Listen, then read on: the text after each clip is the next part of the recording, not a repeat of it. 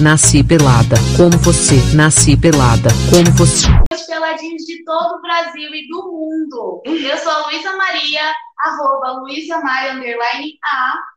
E eu sou a Maria Messias, com dois S, e hoje estamos dando uma voltinha na Europa. Mais um entrevistado aqui para vocês, para finalizar o ano de 2020, que não foi fácil. Vamos com mais uma entrevistada. Raíssa, seja muito bem-vinda na Cipelada! Uh! Olá! De ouro, viu? Você foi escolhida para fechar 2020. Como você se sente? Nossa! Ai, não sei, esse ano foi tão doido que eu não sei. Eu me sinto honrada, é para já começar a mudar, né? Já começar a abrir os caminhos, que pelo amor de Deus, né? Exatamente, nossa. E eu tô morrendo de rir com o pessoal do TikTok falando assim: eu não quero ver ninguém fazendo desejo pro ano que vem. Todo mundo vai entrar caladinho, não vai encostar em nada. e como que tá?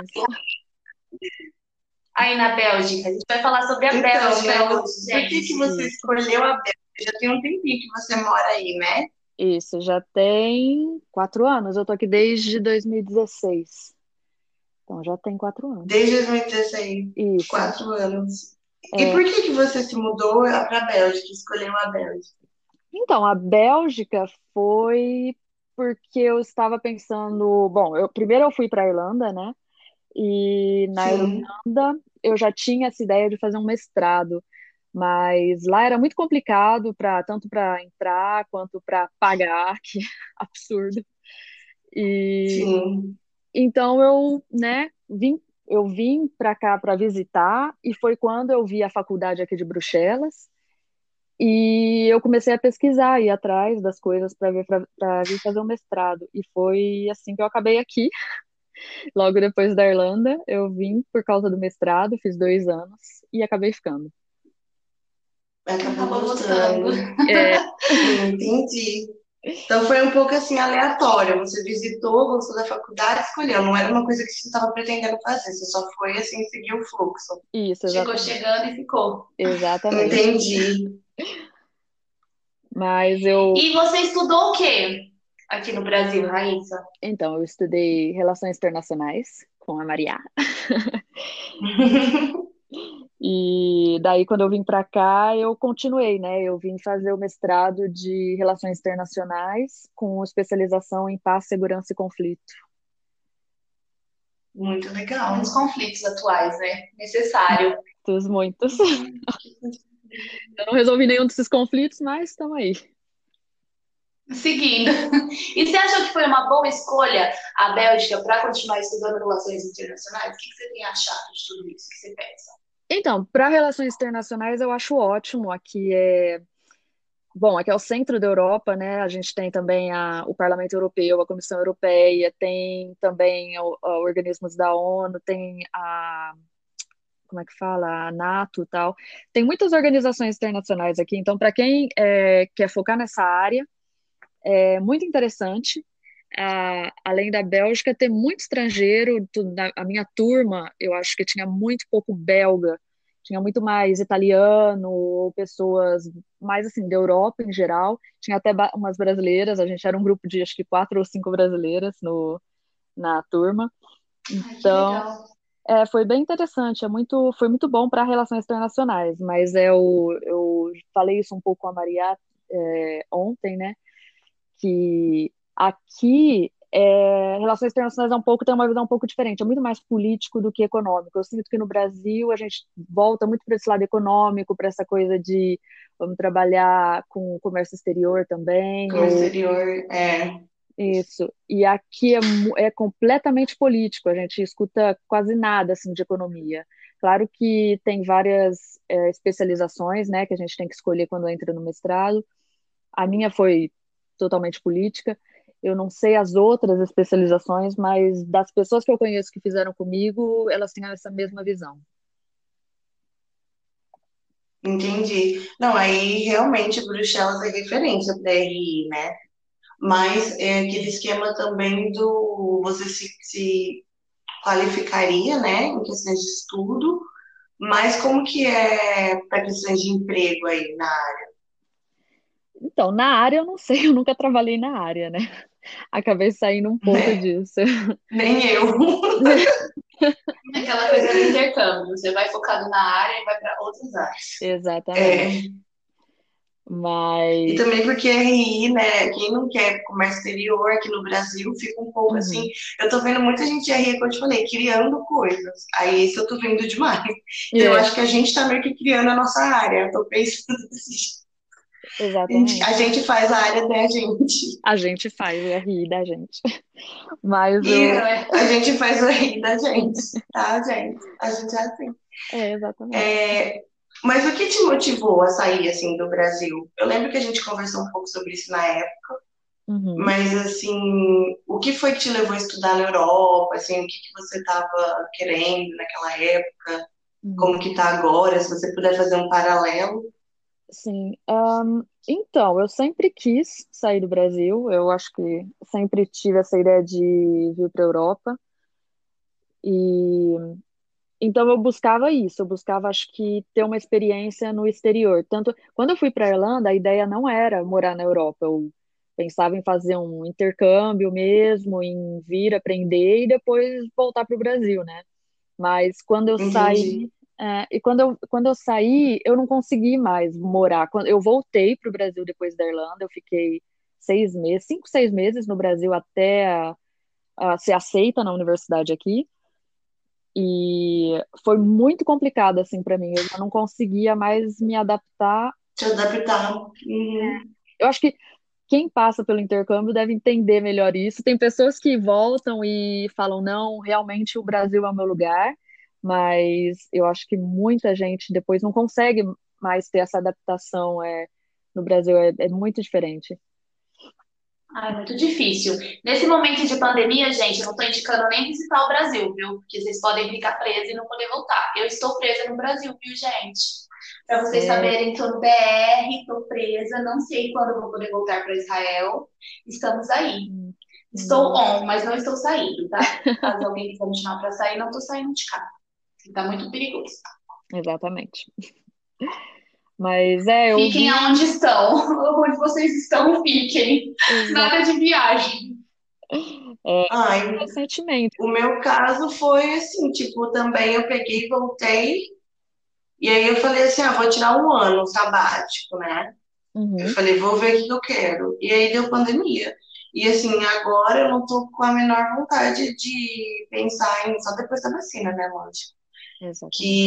que é possível, acho, mas agora eu já comecei a pensar nisso de novo. Antes eu tinha meio que deixado isso de lado, Uhum, porque como que faz qualquer coisa, né? Nesse momento. exatamente. Nem para visitar, tá legal. Mas também eu achei que a pandemia, não sei pra vocês, mas eu, talvez isso tenha tido alguma coisa a ver com o seu intercâmbio também. Mas assim, eu tinha muitos planos antes da pandemia e eu senti que a pandemia deu meio que uma reviravolta em tudo. Sim. E agora eu tenho outros planos, não totalmente descartei os anteriores, mas agora eu tenho outras opções e assim, tô com, com a cabeça mais aberta, sabe? Se adaptando à situação. Ao novo normal. E falando em adaptação, é, qual o idioma principal e quais barreiras você encarou para o idioma? Ah, então, aqui na Bélgica são, se eu não me engano, três idiomas oficiais, que é o francês, o, o holandês, vamos dizer assim, e o alemão. Tem uma pequena parte da Bélgica Tá. que fala alemão, não é uma grande parte, não. É Ou mais- seja, nenhum deles é fácil. Não, Nenhum ajuda, nem pra ter um inglesinho aí pra falar, não, tem um inglês. mas eu acho que a vantagem é exatamente essa. Como eles, dentro do país deles, eles não falam a mesma língua, ah, a maioria fala o inglês. É, não é todo mundo, Ah, entendi. Então você diria que para quem está indo para a Bélgica, eu fiz essa pergunta, mas quem está indo para a Bélgica, é, o inglês dá esse suporte completo. sim. O que, que você acha? Sim, eu acho que quem vem para a Bélgica só falando inglês dá para viver tranquilamente, sem nunca ter nenhum problema, assim. Talvez em alguns casos, indo mais para o interior. Em Bruxelas, não. Bruxelas não teria problema de ficar só com inglês. Eu conheço Até no trabalho? No trabalho, no trabalho depende, depende de onde for trabalhar. Por exemplo, tem lugares que mesmo é, mesmo eles sendo belgas, como eu disse, eles falam línguas diferentes, né? Então, no trabalho, muitas vezes eles falam inglês também. Mas tudo vai depender do que é. Se tem, tem trabalho que vai, por exemplo, onde eu estava trabalhando, eles falavam só francês. E então, mas era porque era voltado para um mercado só francês, né? Não era voltado para o outro, para as outras regiões. Então depende disso também. Mas o inglês, um, mas eu acho que assim, para viver ou para a área de relações internacionais, só com inglês é, é a língua que se usa no trabalho também, então não teria problema. Perfeito, né? Então, ótimo. Tem para todos os gostos na Bélgica, gente. Tem.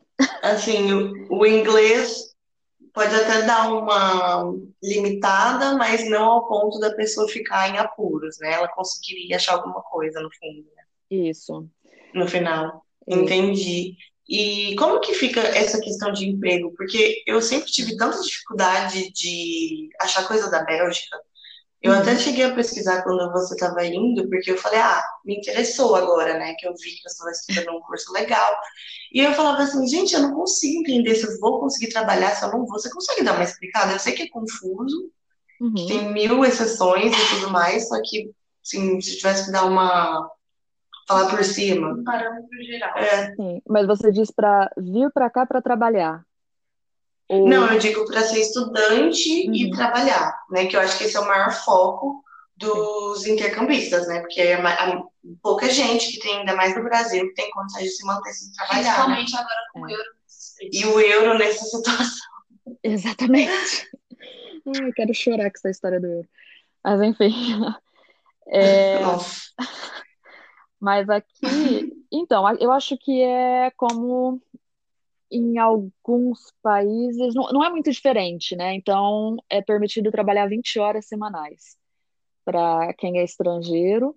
Ah, quem é daqui pode trabalhar 475 horas por ano. E mas para o estrangeiro que vem para estudar, ele não pode passar as 20 horas semanais, porque senão eles entendem que a pessoa só tirou o visto de estudante para vir e tá aí para trabalhar, né? Então eles podem tirar o visto de estudante da pessoa, do estrangeiro, se ele passar as 20 horas. Mas assim, é, depende, eu acho que com 20 horas, dependendo do que for fazer, tem trabalho que paga muito bem uh, por hora, e 20 horas semanais eu acho que daria, assim, para ter um dinheiro. Pra sustentar toda a parada. Exatamente. Não, é porque, assim, tem que assimilar com a, com a faculdade, porque também tem essa, é, quem é estrangeiro tem que ter presença na faculdade, eles não controlam a presença, mas é, é pelas provas, né? Na prova, uh, eles, teoricamente, verificam se o estrangeiro foi, é, se apresentou, pelo menos, para a prova. E Não é então, fake news. É, A escola, só para ter visto. Eles monitoram. exatamente. Mas isso no caso de mestrado, né? Isso, É, mestrado. eu não sei como que, se aí tem aqueles cursos também técnicos, aqueles que o pessoal pega muito dos Estados Unidos, Canadá. Não sei se aí tem, aí tem essas opções? Para Ah, estudar idioma, essas coisas. tem, mas eu não sei se isso dá direito ao visto de trabalho também, né? É, só superior. isso, eu acho que é, eu acho, não tenho certeza que é só superior. Quando eu fiz, eu procurei só é, pela questão do mestrado e aí eu eu vi que para ter as 20 horas de trabalho precisava, eu podia fazer no mestrado. Agora as outras eu não sei. Eu sei que tem cursos, por exemplo, eu fiz uma formação e não me dava o direito de tirar um visto. E tem também faculdades que são universidades também, que são faculdades, mas são em horários é, são, é, de noite, né? Então, eles também não dão visto de estudos. Entendi. Nossa, então é bem assim, Bem fechadinho. depende muito do Uhum. curso que você fizer que eles vão te dar ou não, né? Exatamente. Fica... Depende muito do que você vai fazer, do que você vai estudar até o horário, né? Entendi. Acho que é por isso que é difícil de achar tantas infor- informações, porque é muito específico, né? É muito específico, é. Não, é que eu queria só fazer um link com o que você está falando para, por exemplo, que tipo de intercâmbio você já indicaria, assim, ó, ou tipo de perfil de pessoa. Eu vi que você está estudando um pouco também sobre o perfil de, da, do viajante, né, do intercambista, se foi isso que eu entendi uhum. mesmo. Então, assim, para uma pessoa que estiver ouvindo, para um ouvinte que está interessado em ir para a Bélgica, qual uhum. você diria que é o perfil ideal, assim, como você montaria? Um, para fazer intercâmbio, é, agora eu acho que fica complicado, né? Tinha muita gente que vinha para cá é, fazendo intercâmbio direto da escola, vem fazer um semestre ou um ano, né? É, aqui eu, inclusive, tenho uma amiga minha que veio assim. É, se não, um mestrado, eu diria que o mestrado ou doutorado, eu quero dizer, um nível superior, assim. É, eu acho que isso seria o ideal. Agora, para estudar idioma, eu acho que não é aqui o melhor lugar. Mesmo o francês, eu já acho complicado, porque, como eu disse, aqui tem muito estrangeiro e não é não é todo mundo, mesmo o belga, não é porque ele é belga que ele vai falar francês, por exemplo. Então, então eu acho que o perfil seria esse, seria o estudante que está fazendo uma graduação ou que já terminou e vai fazer um mestrado e pensa em fazer na Bélgica, por exemplo, ou fazer é, o doutorado também. Esse é o perfil ideal para ver. Entendi, tá. Legal. Os mestrantes. Isso. E assim, queria que você comentasse um ponto negativo e um ponto positivo que vem assim na sua cabeça agora sobre a Bélgica. Nossa, a negativo é muita burocracia. Tudo é burocrático, tudo é difícil. Vocês pensam que o Brasil é difícil é porque vocês não conhecem a Bélgica. A gente herdou a burocracia dos portugueses, né? Então, assim, a gente consegue ter uma ideia. é eles conseguem ainda, não sei, superar os portugueses. Não... Nossa, parabéns, é... viu? Porque agora eu fiquei chocada. Não, não para vocês terem uma ideia, isso é uma coisa que sempre choca que eu falo. Aqui, é, tudo é separado por administrações diferentes. Então, para ter uma ideia, só a cidade de Bruxelas ela é composta por 19 administrações diferentes. Nossa. Só a cidade de Bruxelas. Isso quer dizer que eu moro, a gente, eu posso falar assim, que uh, isso seria ter 19 prefeituras diferentes. Então, eu moro aqui numa região, essa região ela é controlada pela prefeitura daqui, mas ela é tá dentro da cidade de Bruxelas. Então, elas têm que se juntar para tomar as, as decisões juntas. Então, imagina. Bem complicado. É muito complicado. E aí, se você muda de endereço, você muda de, entre aspas, prefeitura, e aí tem que jogar tudo pro outro. Exatamente. Aí você tem que ir lá, você tem que se registrar na outra, tudo você tem que se apresentar para uma certa é, um certo organismo ali que porque às vezes eles não se comunicam, eles sim, eles se comunicam, mas é muito complicado. Inclusive, é, acho que é importante dizer, né, já que estamos falando de, uh, de vir morar fora, quando eu passei por uma advogada quando eu mudei, porque eu morava na região perto da faculdade, que eu gostava muito, eu achava que quando, toda vez que eu ia lá para entregar um papel ou mesmo para tirar o visto, eles sempre me atenderam muito bem.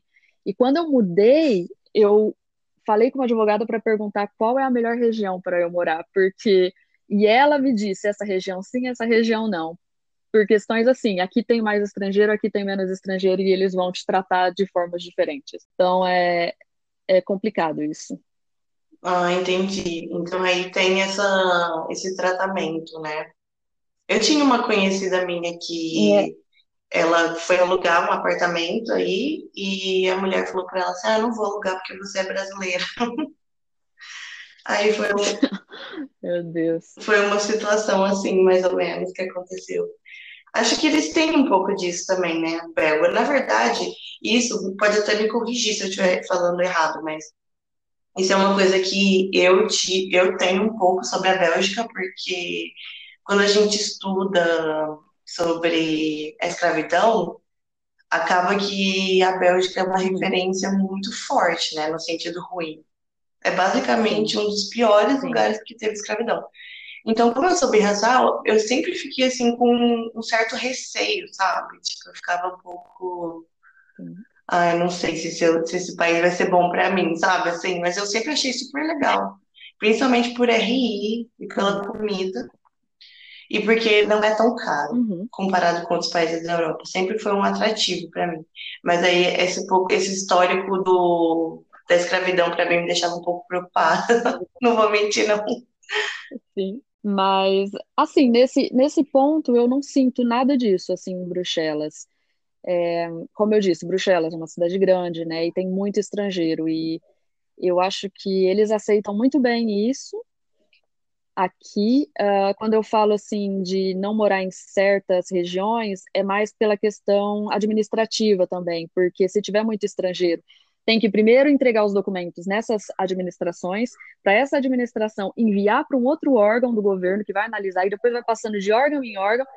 E quando tem muito estrangeiro, é separado do, da administração da população, né? A gente entra já na administração de, do controle de fronteira e estrangeiros. E então, por exemplo, quem mora muito perto do centro é, pode ter problema por ter muita demanda de pedido de visto, essas coisas. Então, pode demorar mais, né? E, e, claro, tem também o lado do preconceito, mas eu sinto no dia a dia muito pouco isso. Eu acho que hoje eles estão muito, muito mais abertos a discutir isso.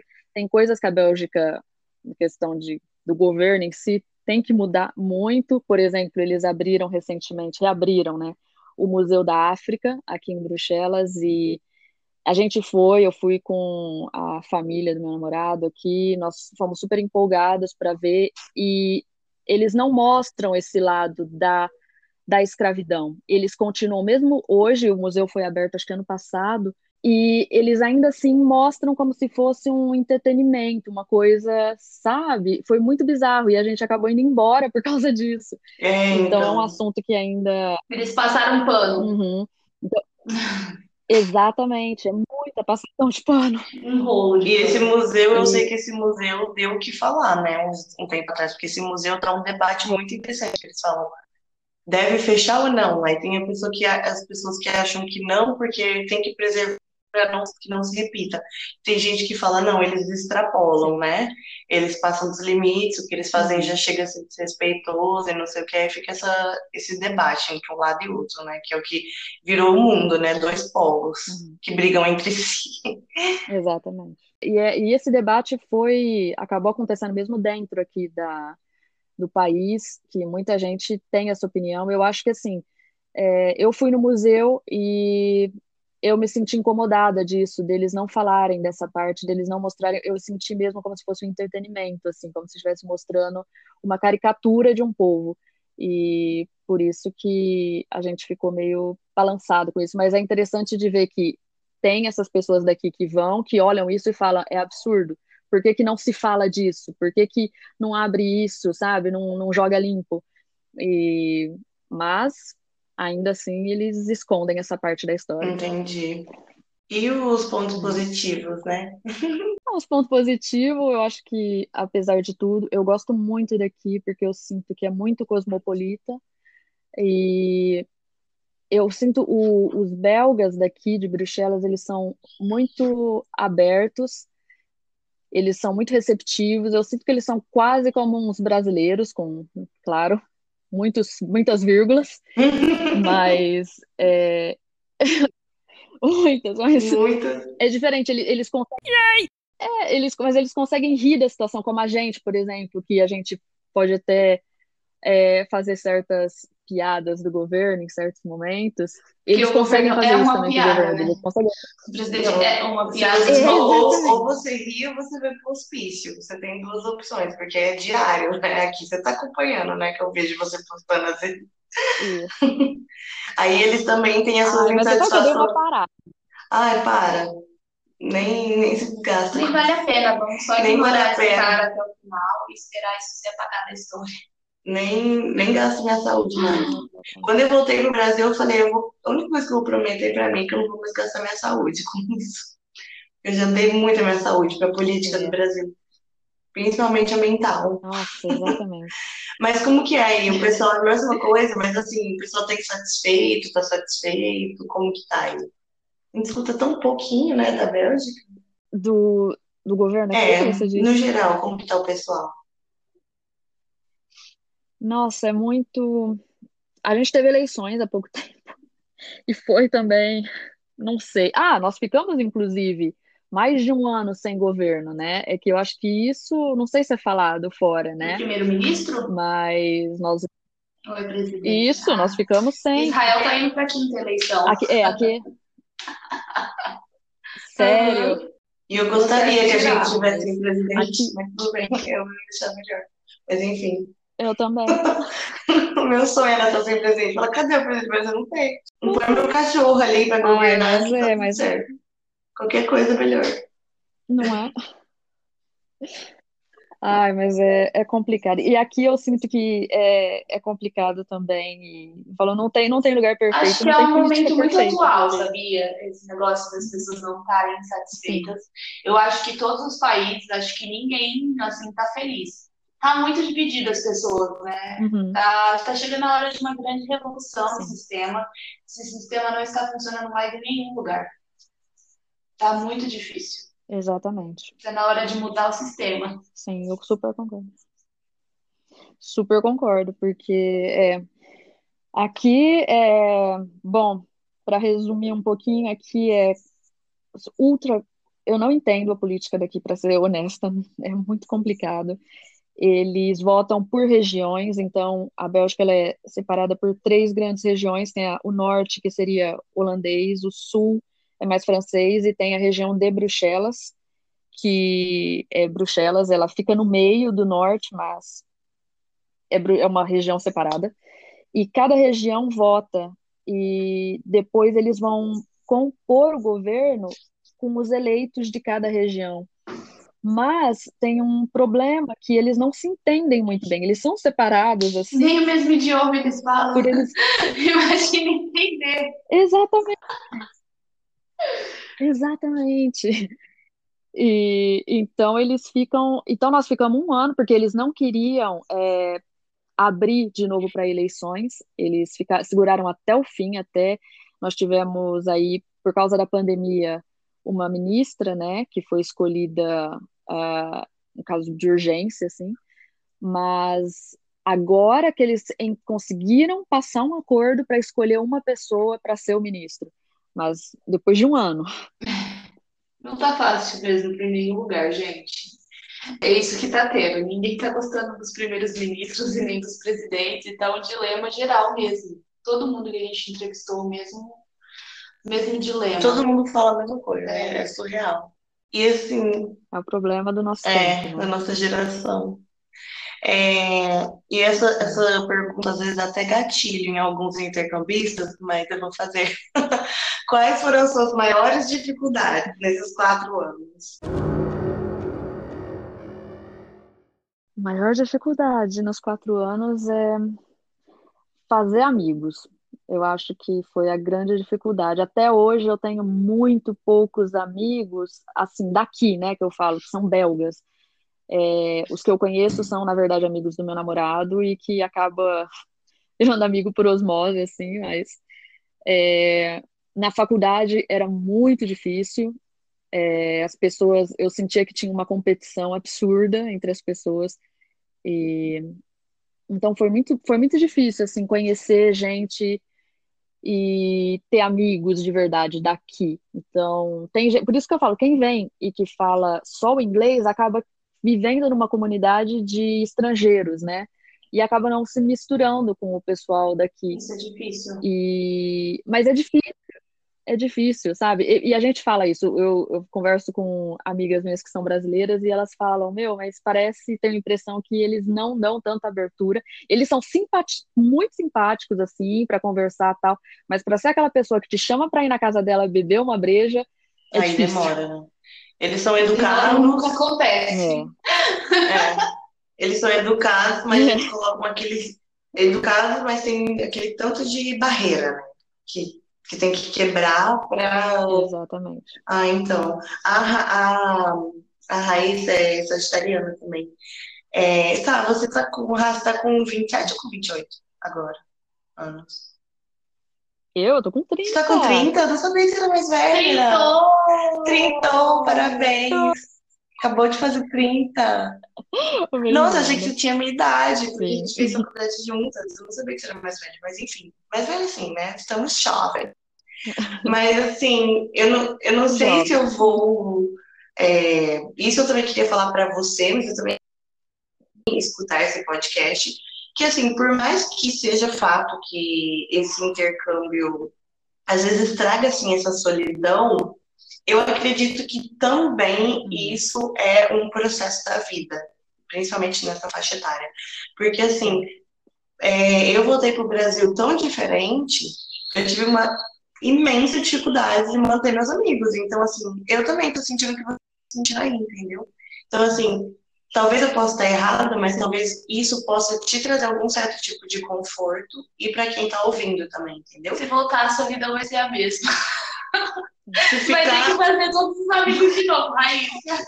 Mas, por um lado, a Lu também. A Lu Sim. e você tem namorados super legais que apresentaram amigos. Então, Adoro é isso. amizade por outro modo, porque tem que fazer esforço, já tem confiança. Ami- Amizade por osmose, você não tem que se esforçar pra nada, já tá pronto. A pessoa Já já, conhece linda. ela há 10 anos, entendeu? Já passou os filtros, já, Já sabe que a pessoa não é sacanagem. É, E ainda é convidada pra breja. Ai. E ainda tem breja, porque não- eles não vão causar climão, né? Apesar de que eu acho que tem países da Europa que, que não fazem isso. Então você já tá privilegiada, você é privilegiado sim. Porque eu sei que tem países da Europa que nem se for o melhor amigo da vida, a pessoa vai te amar. Na Ásia, então, meu Deus do céu. Meu. Nunca vai te convidar pra tomar uma breja na casa dela. Resumindo, eu voltei, eu tô me sentindo assim, você tá aí, você tá tudo Deve ser uma coisa dos perto dos 30, que eu tô com 28, Acho que é da idade, gente. é da idade. Vamos passar um pano. Depois dos 25, você já não É. tem muita paciência. Ficar investindo tempo em amizade. Tá mais focado em ganhar dinheiro, ter uma vida, estudar. né? é, E também dá preguiça, né, de ver É. certas coisas depois de uma idade. Você fala, meu, não dá mais. ai, é. Não, dá. E agora? mas é, É, assim, qual que é a sua motivação agora, assim, para você continuar aí? Tipo, quero continuar aqui, quero investir para ficar aqui. Tipo, quero fazer minha vida aqui. então, na verdade, várias, né? Eu acho que As uma delas motivações me fazem acordar todos os dias. Uma delas é que aí não tem o Bolsonaro, não, Foi tô brincando. Quero morar no... Não tem o Bolsonaro. Qualquer país que não tem o Bolsonaro, eu quero ir. Exatamente.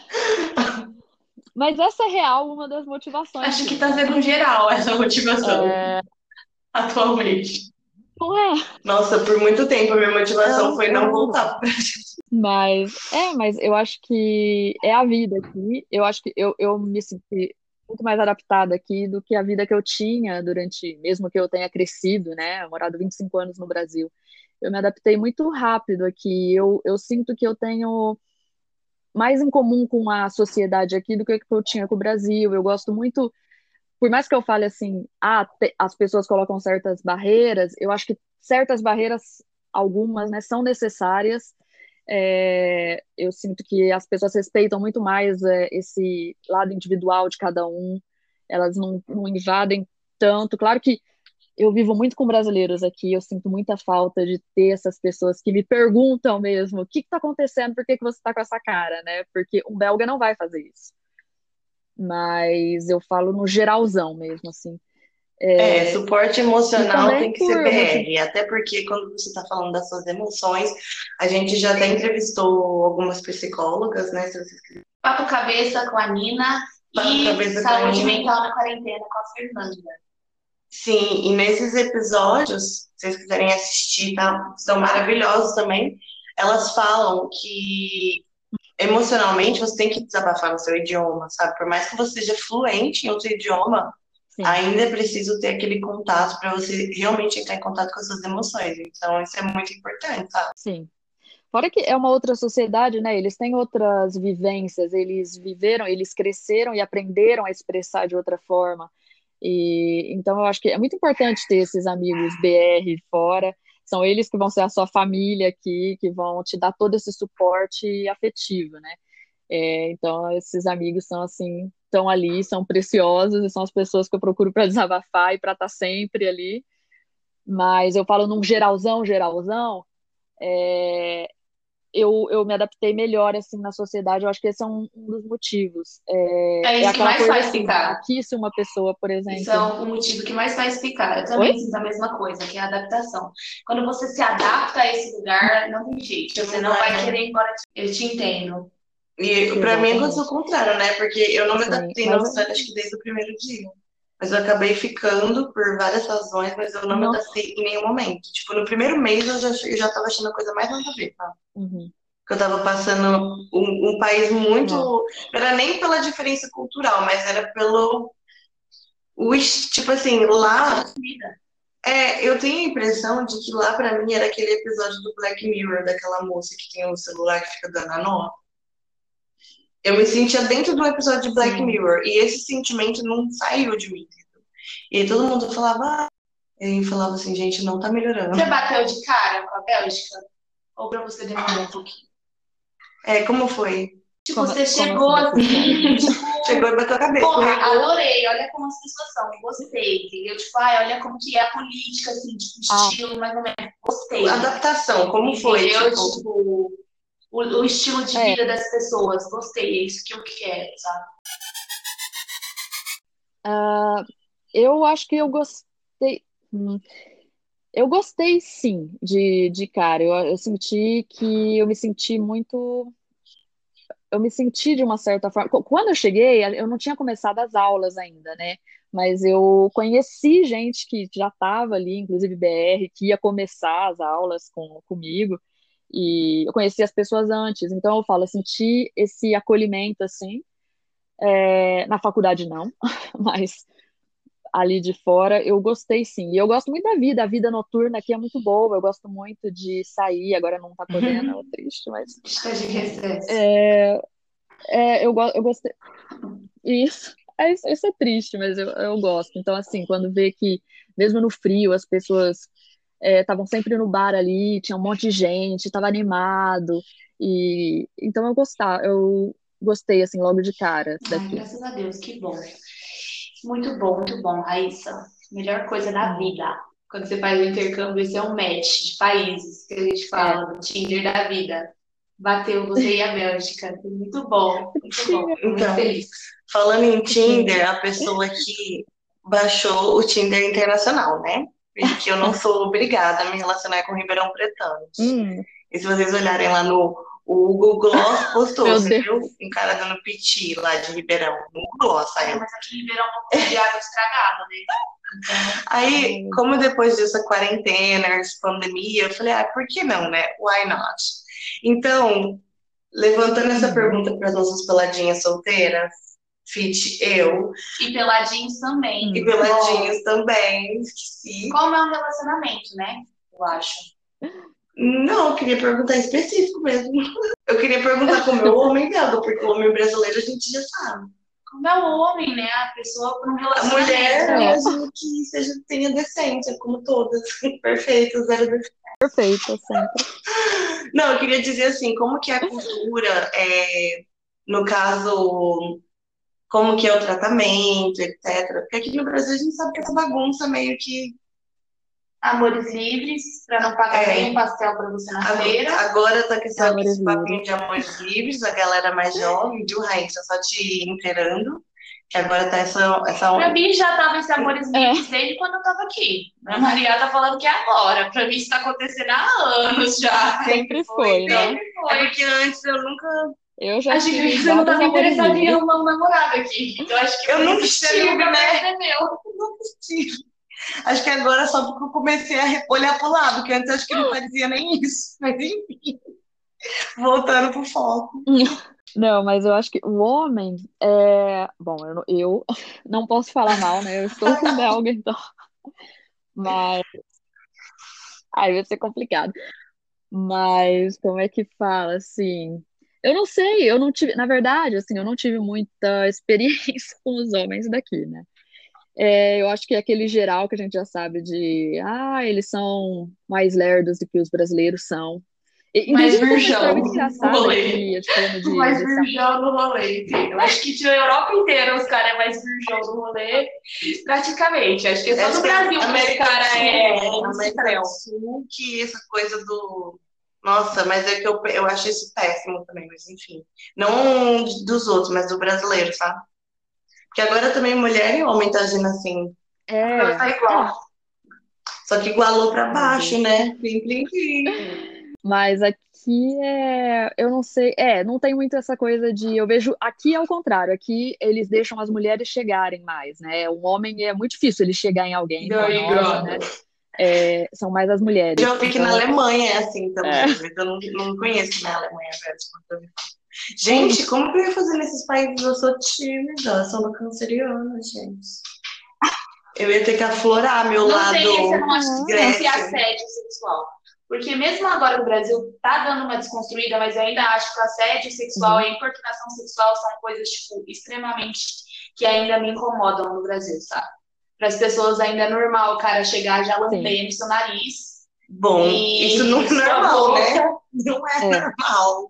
ah, É, ainda é taxado como normal aqui no Brasil. Em Israel isso é bem absurdo, mas acontece também. uhum, sim. É, é aquela coisa, né? Acontece, mas é o que se a gente considera normal.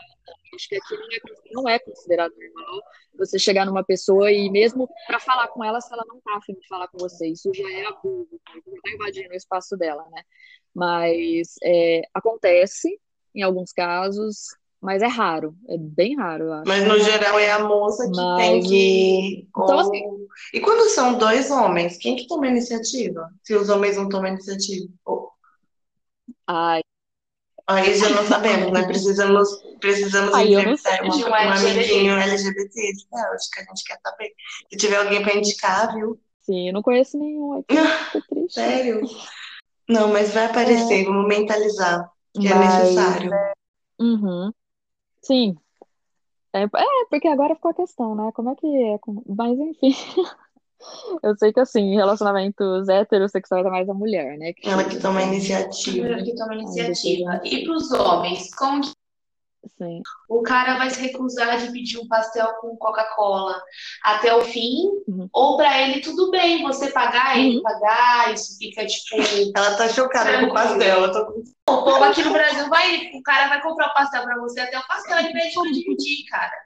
Eu fico chocada. Se eu vou ali comprar um pastel pro cara, não interessa Deus. quem é, se é minha amiga, se é minha avó, se é o cara que eu tô ficando. Eu vou ali comprar um pastel, eu não vou chegar pra pessoa e falar, ô, divide aí, compre um pastel pra gente. Entendeu? Tipo, porra, é um pastel, sabe? Pois é. Mas acho que isso na Europa é bem dividido, não é? Não sei como é que é na Bélgica, mas. Nossa, Israel é muito feio pedir pra dividir coisas. Pra dividir. É. Aqui não, aqui a gente faz. Normalmente a pessoa ela compra e ela fala, É. na próxima você paga. Isso que eu E aí na normal próxima você lembra, se você lembrar, você paga. Eu penso assim que tem que ser também educação, né? Isso Por exemplo, se você vai conhecer os pais da pessoa, você Claro. não vai. Você paga a primeira para fazer um, pelo menos, um esforcinho, né? Fazer uma, uma... Educação, Uma aparência. cordial, eu acho que é uma de educação também, de consideração com as pessoas que estão com você, né? Eu acho muito isso. Uhum. Sim. Mas, ah, mas apesar que com relacionamento eu acho que já muda um pouco, né? Porque eu converso com uma amiga minha que é brasileira e a mãe dela também mora aqui. E a mãe dela é casada com um belga. E ela conta isso, ela fala que com eles, o, o belga, ele conta cada centavo que eles gastam, assim, tem que ser tudo dividido, mas eles são casados, né? E eu sinto isso com meu namorado também. Meu namorado, a gente já tem uma conta comum, nós dois. Todo mês a gente tem que colocar contadinho dinheiro, porque não pode passar daquilo e não pode. Um não pode Então, gastar mais o financeiramente é controlados, eles têm um controle de finanças melhor. É isso que você quer dizer? Não, que ela está querendo dizer que é 50-50, que é 100% Sim. justo. Ninguém vai gastar mais nesse mês, ninguém vai gastar mais no outro mês. Sim. Se eu gastei mil euros, você vai gastar mil euros. É tipo isso. Claro que assim, é, com o seu dinheiro, é, Eu acho que assim, o seu dinheiro você faz, né, o que você quiser. Vamos dizer, eu tenho o meu dinheiro que eu gasto com as minhas coisas e eu compro minhas coisas. Mas a gente tem essa separação do que é da família e o que é nosso, então a gente faz, coloca um dinheiro na nossa conta comum, que é para comprar comida, pagar aluguel, essas coisas, e isso é controlado. Então ninguém dá mais ou menos, é tudo dividido, mas mas isso é assim, é, eu falo com experiência do, do dentro de um relacionamento, né? Não tem essa coisa de é só o homem que paga ou só a mulher que paga ou só não é só um lado que vai sustentar Mas a acho que na Europa inteira é isso tá, mas isso é um pouco equilibrado na Europa toda, né?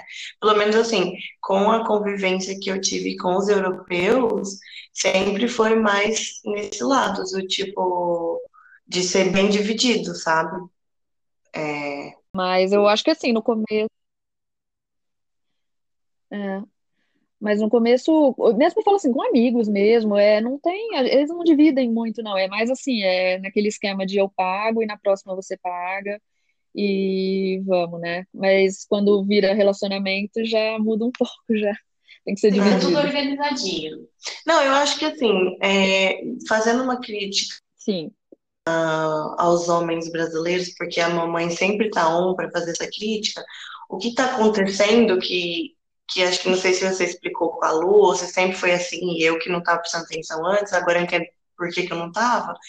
É porque, assim, virou um negócio de, de, a pessoa te convida ou sai com seus pais, e aí a conta deu 15 reais, aí a pessoa quer dividir, quer dividir tudo. Só que eu acho que, para mim, a minha opinião, não é nem a parte Uhum. financeira que me incomoda, mas é a parte do não comprometimento e da não responsabilidade afetiva emocional que tem por, por detrás e ainda em cima querem dividir o dinheiro, ou muitos casos estão até extorquindo das mulheres, entende? Então, assim, o que me mata, na verdade, que me quebra, Uhum. é isso de ter um comprometimento com a pessoa, não ter uma atitude legal com a pessoa, não ser verdadeiro com a pessoa, não ser legal, não, não ser honesto com seus sentimentos, não tratar a pessoa com devido respeito e ainda assim querer dividir a conta, entende? Uhum. que eu não sei, eu não tenho referência, né? eu nunca namorei brasileiro, então Sim. não sei, mas é isso que eu vejo. Agora, Uhum. hum, Sim, é... Uhum. eu não sei também, isso também parece Não, que é uma coisa que está crescendo no mundo, sei lá, mas também aqui eu acho que está um pouco mais grave. Mas, no geral, agora que a gente já falou bastante mal do Brasil, o que que você sente falta? Sabe que eu sinto falta? Nossa, é muita coisa. Eu sinto muita falta do Brasil, assim, Sim. num tudo. É, eu sinto falta. Ai, não sei. assim, quando eu vejo, eu vejo o Brasil lindo. Tirando a política. chegar. Não, mas realmente o Brasil é muito lindo. Eu falo com Uhum. propriedade, porque eu viajei muito, eu tive essa oportunidade na vida. Muita Uhum. gratidão, porque, sério, tem lugares que eu fico chocada. Ah, Mas é um frio gostosinho, né? Eu gostei do frio da Europa. Eu não sofria muito, não, nesse frio. nossa, mas depende, depende muito. Eu lembro, eu passei muito frio. Nossa, eu passava muito frio na Irlanda. chove Na Irlanda muito, era né? absurdo. Era frio o tempo todo. É? Eu ficava, nossa, nossa, demais. E ai, era demais, assim. E eu, eu fiquei meio, meio chocada com isso, sim, mas é, a Irlanda eu achei muito estranho, porque e só fazia frio. E outra, né? Não sei se vocês sabem, mas lá eles não ligam os aquecedores dentro das casas. Por que Sim, é que pelo menos os brasileiros não, Sério? porque é muito caro. Nossa, então você tem fio dentro da casa aí, não, né? Aí já é Hum. sacanagem. Na Irlanda era. Nossa, eu fazia só rolê em casa, porque não, Não não de. Já passava frio em casa, sabe? E passava mais Gente, frio na mas como rua, assim a gente tem que descobrir pelo isso? A gente de vai ter que perguntar pra Renata como que é. Porque, como assim, gente? O mais gostoso é ficar em casa É, no, no aquecedor. e nossa, e eu não sei, eu não sei se é por, por causa disso, porque é caro, eu não sei, realmente não sei que ligava. Em nenhum apartamento que eu morei não ligava. Então eu fiquei meio chocada. Isso Nossa, é um crime, eu acho. Um crime à humanidade. Eu tô realmente chocada. Eu acho um crime à humanidade, não ter ar quente Tipo assim, inverno. se É. você vai pra Irlanda, já leva um dinheiro extra pra pagar energia elétrica, gente. Já, que é, você- ué, como que vai fazer? Essa é uma informação nova. Uma informação falar da nova. Bélgica, foi da Sim. Irlanda. Que ninguém te conta, que lá a galera fica economizando no ar quente. É, tipo assim, acabou que a pergunta das dicas de ouro, que a gente sempre tem as dicas de ouro, foi pra, mais pra Irlanda, né? A gente fez episódio da Bélgica, a ouro. dica de ouro foi pra Irlanda. Mas assim, se você tiver alguma dica de ouro também da Bélgica, principalmente aquilo que a gente estava conversando esses dias, que você falou também que tem um pouco de ranço, de tipo, como as pessoas mentem na internet, que eu con- conversei com você, você falou que estava gostando do podcast justamente porque a gente falava realzona aqui, que não tem essa essa fantasia, né, que vem essa glamorização do exterior. E o que que você queria que tivessem te contado antes de você mudar para a Bélgica? Qual a dica de ouro da Bélgica, já que a gente já tem daí? Ai, eu, na verdade, assim, eu, eu talvez tenha sido uma inocência minha de, eu achei que eu fosse chegar aqui real, que seria como na faculdade no Brasil, que você fala que é estrangeiro, as Virou pessoas ficam troféu. interessadas, sabe? Fala, nossa, mas como que é no seu país? Como que é a comida? Não é? Isso não acontece. Eu quero dizer muito assim, isso não acontece. As pessoas literalmente cagaram que eu vinha do Brasil. Eu falei assim, então, porque foi e teve, na verdade, teve uma pessoa, uma menina, que ela inclusive fez intercâmbio no Brasil, e por isso que ela veio falar comigo. Ela falou: quero ir pro Brasil, tô aprendendo Mas, português, ou seja, foi por interesse, não foi nem genuíno, né? Mas que eles não. Eu pratico o idioma do meu intercâmbio. Não Exatamente. Exatamente. Então já, já é uma Agora, dica, né? Tipo, gente, na Bélgica, Mas mesmo se ainda amizade nisso- por interesse, aceita, gente. É o que vai ter.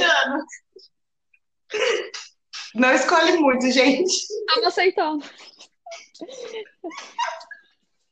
Não, aceita esse, mas, mas é isso. E, e aquela coisa, né, também de ah, não achar. Eu acho. Não sei.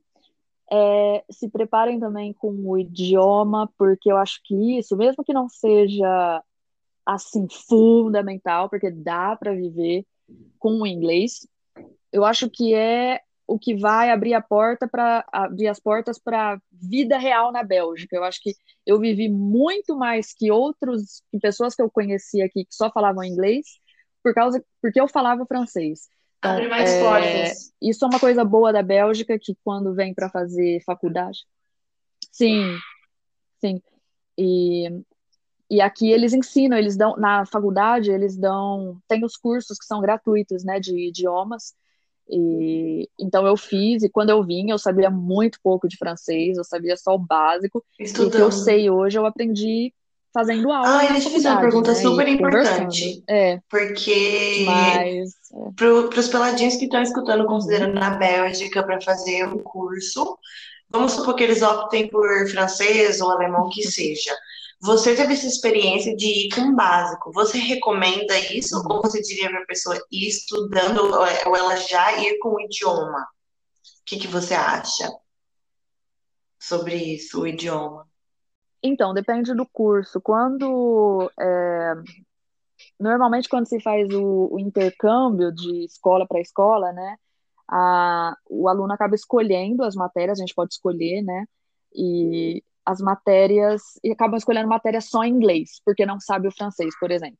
Mas tem curso que não permite isso, tem curso que é completamente só em francês, por exemplo. E o meu curso ele era bilíngue, então eu tinha aulas em francês e em inglês. Eu vim com o básico, assim, vim rápido, né? Então eu, para mim, me deu esse tempo como era, eu tinha aulas em inglês, eu estava ao mesmo tempo aprendendo francês.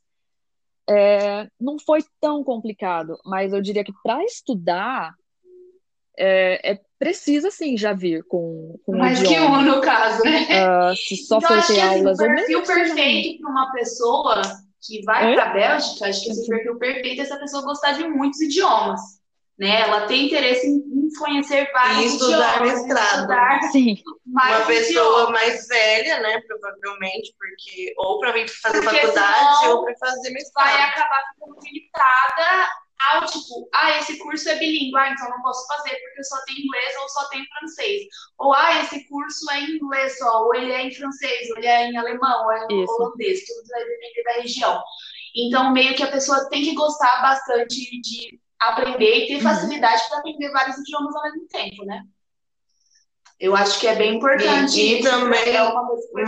Mais, Sim, e o mais sim. importante também, ou igual importância também é o se você não tem dinheiro para se manter só estudando, estudar algum curso superior, porque provavelmente você não vai ter como trabalhar Uhum. também.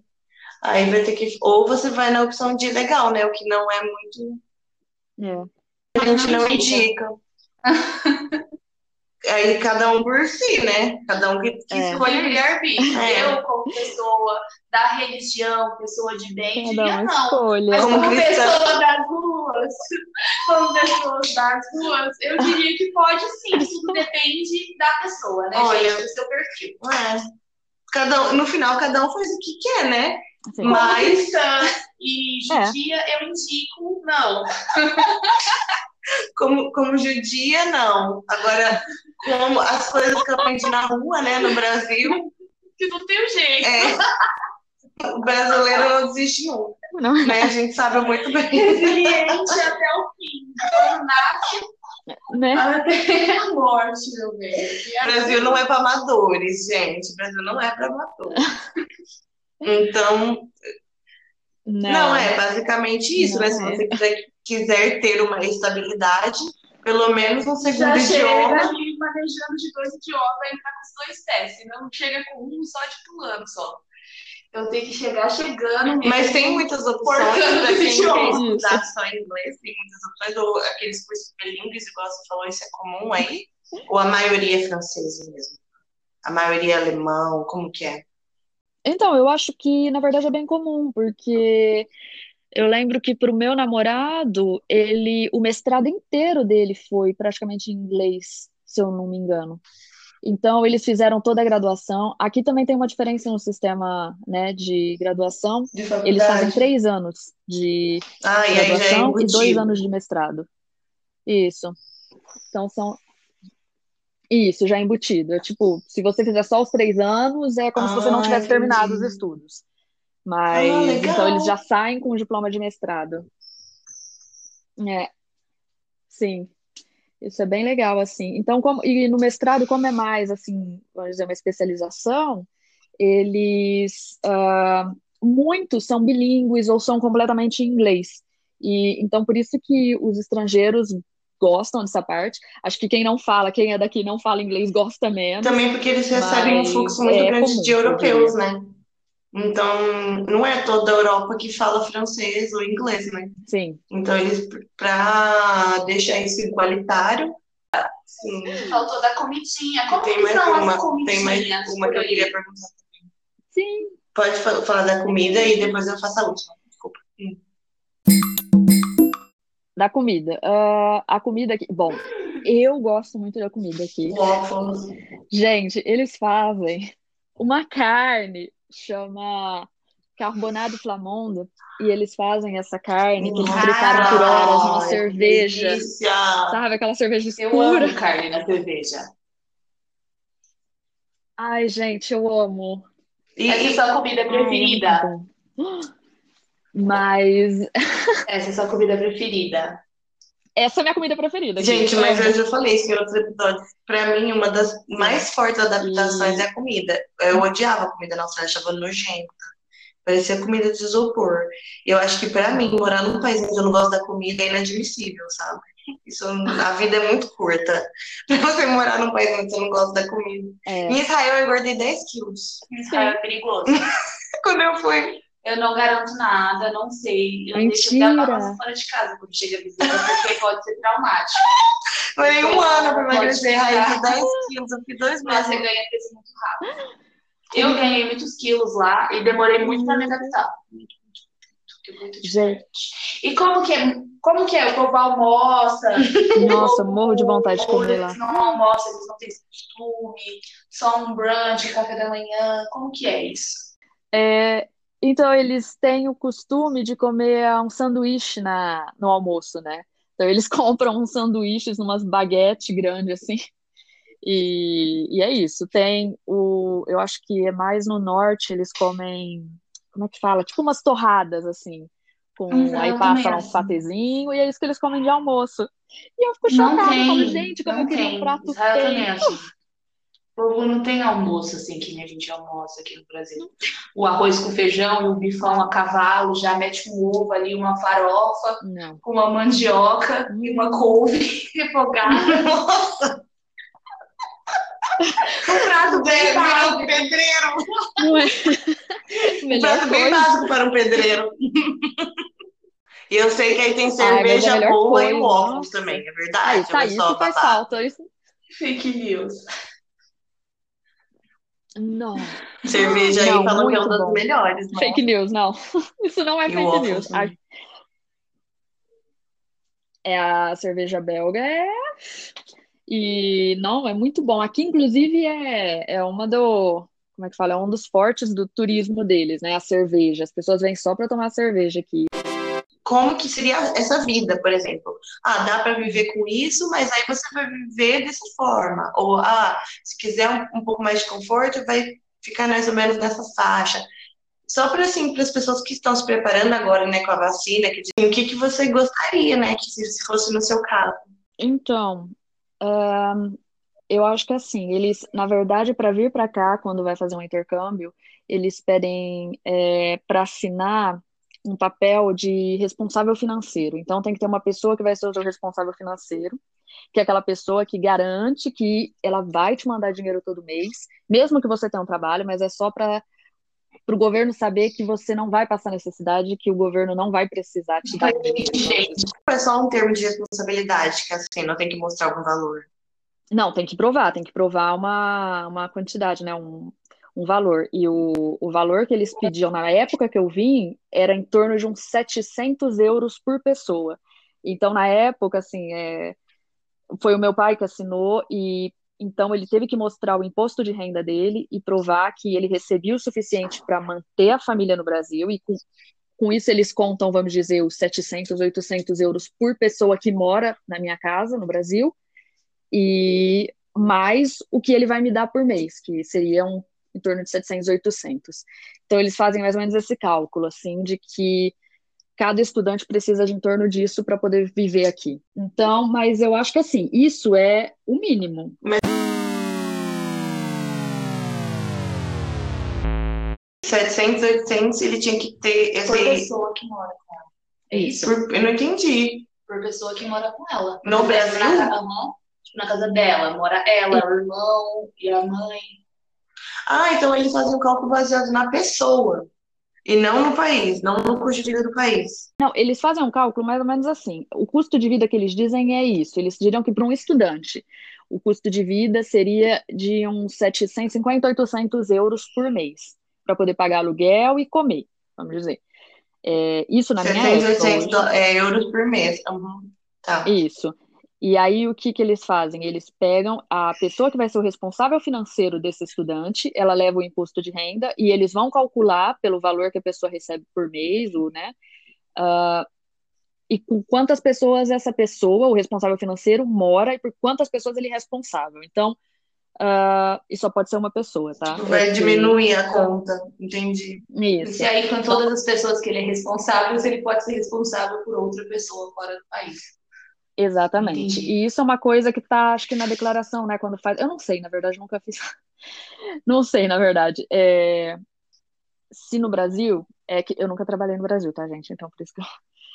É, no Brasil, precisa. Eu acho que precisa assinada. de- Nunca tive, gente. Foi, ó, eu só fiz estágio e não conta, né? É uma bosta. Ah, eu, eu tô trabalhando agora também pela primeira vez. Também só trabalhei fora. Acontece. Então, acontece. E então eles pegam isso e eles veem com, com quantas pessoas é, esse responsável mora e eles, eles contam como se essa pessoa é o responsável financeiro de toda a casa. E pode, né? É, é estranho, mas é porque eles realmente eles só aceitam uma pessoa, não pode acumular pessoas, tem que ser uma pessoa que ela pode te, é, te mandar esse dinheiro sem ela passar necessidade, vamos dizer. Mas E, você pode então, eu- ser o seu próprio também. Tipo, se tá no seu nome, você pode ser o seu responsável também. Sim. Eu acho que pode. Eu acho que se você tiver o dinheiro na conta, se tiver, né? Eu acho que Uhum. pode. É, eu sei que tem esse termo e, e é uma, é uma das coisas que, se não tiver isso, não tem como vir. E é uma das coisas que eles implicam muito. E eu sei que na, na Irlanda, né, era diferente. Na Irlanda tinha que ter, na época, 3 mil euros, que tinha que colocar numa conta irlandesa. Se você tiver seus 3 mil euros, pouco importa de onde vem, né? Você coloca na conta e tá tudo certo. Aqui não, aqui eles verificam. com- Burocrático, né? Você disse que é um país burocrático. Não ter muita Falei, fiscalização, né? Não, eu falei burocrático. Mas eu falo assim, isso é, eu diria, hoje, olhando assim, eu acho que isso é o básico, sabe? 700, 800 euros por mês é o básico. Eu, quando eu vim, eu tinha ah, em torno de 1.000, 1.200 euros por mês que eu vivia.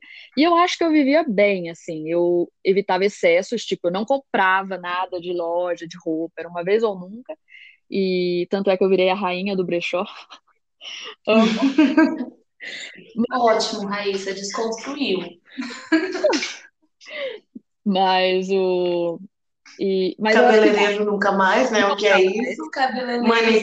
estética, Hum, esquece. Manicure, nunca passei perto. sobrancelha, agora eu aderi à moda europeia. Nunca faz, só espalha. Exatamente. Eu já tô aderindo à moda europeia no Brasil mesmo. Porque tirar minha sobrancelha. Deixa eu virar igual a Frida mesmo. Não é? Pronto, Acho chique. Eu- tá. Acho ótimo. é. Mas, mas é isso. Mas então eu acho que se alguém vier para estudar, teria que já, sim, pensar em. Ter uma reservinha. É, hum, E já ir começando estudando um segundo idioma, né? sim, e estudar, se preparar para o Pra idioma. chegar com os dois pés. Isso. E uma pergunta que a gente não colocou aqui, que eu queria saber, como que é a saúde? Como que é o sistema de saúde aí? Como que funciona isso? Então, o sistema de saúde, eu particularmente é uma das coisas boas assim da Bélgica. É, ele, como é que fala? Ele é gratuito. Eu não quero dizer gratuito, né? Mas é que aqui eles têm aquele como, como é que fala? A gente paga ah, o seguro saúde, vamos dizer assim. Não tem outra forma, não tem como traduzir. Mas a gente paga um seguro saúde, que é mais pelas, por ter vantagens, né? Mas porque o seguro saúde ele é gratuito, só, só tem que se inscrever. E aí você tem acesso a hospitais, a coisas gratuitamente. A única coisa é que é, funciona por meio de reembolso. Então, por exemplo, se eu for ver um médico hoje, normalmente uma consulta cu- custa em torno de 40 euros com um generalista. Se eu for no. Ah, Israel também é assim. Isso. Depende da especialidade. Isso. Aí você vai, e aí ele vai te cobrar esses 40 euros, o que, sinceramente, é muito pouco, porque se fosse na Irlanda eram 150 euros para uma consulta, não sei, nunca fui. Mas então eles dão, é, depois eles te dão um papel que você tem que dar para o seguro saúde, e o seguro saúde ele te reembolsa esse valor da consulta. Então eu acho isso muito bom, assim, eu fiz, eu teve uma época que eu tive que fazer exames, tive que ir no hospital e tal, e isso nunca foi cobrado, sabe? Eu peguei, teve uma vez que eu tive que chamar a ambulância e eu nunca paguei por essa ambulância. Então eu acho que isso é um ponto muito bom, assim, eu- os tratamentos são acessíveis, tal. Tem coisas que ainda precisam melhorar, por exemplo, eu sei que na França, para ter o anticoncepcional, isso é reembolsado pelo, acho que reembolsado a 100% pelo pelo seguro da saúde. Aqui não, aqui eles reembolsam, sei lá, 20%, 40%. Mas no geral eu acho muito bom. Sim, porque essa pergunta é importante, porque muita gente, às vezes, quando vai fazer intercâmbio, fica sem no médico, né? Sim, Por causa da dificuldade de alguns países e os preços, tipo, inalcançáveis. Ou você come ou você vai no médico, né? uhum, Então, geralmente, ou você trabalha, né? Também tem essa, porque aí vai no médico, você não tem que trabalhar. Então, é complicado. Então, isso é uma pergunta que ficou aqui, que a gente não tinha marcado para fazer, mas eu fiquei curiosa para saber é, isso como é é o sistema de saúde aí. É, isso Nossa, é é muito importante. importante. Uhum.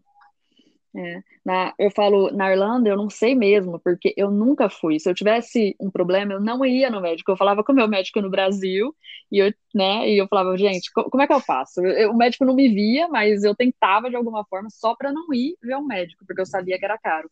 Aqui eu não tenho problema nenhum. Eu sei que se eu for, se eu tiver que pagar 40, 50 euros, depois isso vai ser reembolsado, né? Então eu não preciso me preocupar. Ai, muito bom, muito bom. Gostei é. disso. Sim, bem legal. Isso é muito, muito, muito importante, porque isso é uma coisa que para mim é uma das prioridades, eu também precisei de ambulância na Austrália. Uhum. E lá, assim, se você precisar de algo muito grave, tipo que foi o meu caso, que eu precisei de internar e ambulância e tudo mais, uhum. aí eles, eles cobrem. Mas se for apenas uma consulta, um remédio, uma coisa assim, aí você tem que pagar uma parcela. E lá tudo é muito, muito caro, principalmente em Sydney, né? É. Então acabava que facilmente podia ser uma continha que chegava a 200, 300 dólares, fácil. Nossa. Mas assim, ainda assim com um corte de 50%. Mas em casos de coisas muito, muito, muito graves, uhum. eu tinha total cobertura. Uhum. Então isso foi muito bom. É. Também. Mas, a, é. Aqui eu, eu descobri isso só quando eu precisei, na verdade, mas é importante dizer que aqui é obrigatório se inscrever nesses uh, sistemas de saúde, né? É, uhum. Então, quando a gente chega, é o que eu disse, eu cheguei, eu não, não recebi informação nenhuma do que eu tinha que fazer. E eu nunca me inscrevi, mas. Então, quando eu precisei, eu vi que eles não me reembolsaram, e aí me falaram, falaram, não, mas você tem que se inscrever e tal. E aí eu fui, seis meses depois que eu já estava aqui na Bélgica, que eu fui me inscrever no negócio. Mas é graças a que foi sorte. buscar informação. É. Muito importante, gente. Entrevistas acontecem. E eu também não entendo por que, que as pessoas não falam essas coisas, sabe? Por que, que só falam tanto de bobeira e não fala isso que é extremamente importante, que está lidando diretamente com a saúde das pessoas, sabe? Uhum. Enfim, mas a gente agradece muito que você foi essa pessoa e que agora se for uma pessoa pesquisando a Bélgica, ela vai ter uma carga de informações muito importante, então... Coisas necessárias. Sim. Sim, é isso. Apesar dos momentos, né? É. Mas... É... Ah, então é isso. Tem alguma coisa que você queria adicionar? Você lembrou que a gente não te perguntou? Gente, nossa, nossa, mas tem tanta história aqui. É, eu só que só, assim, pesquisem, pesquisem quem vier para a Bélgica, pesquisa direitinho. Assim, é complicado achar informação, eu sei.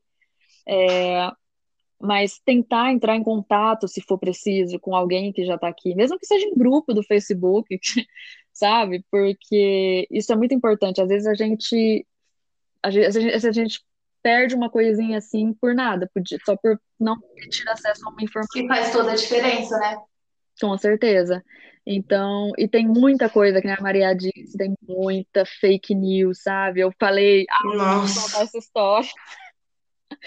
Do, rolou aqui há pouco tempo com o Covid a, a discussão para legalizar os estrangeiros que estão aqui legais. O que aconteceu foi que alguém da comunidade brasileira falou que eles estavam legalizando para quem pedisse asilo político.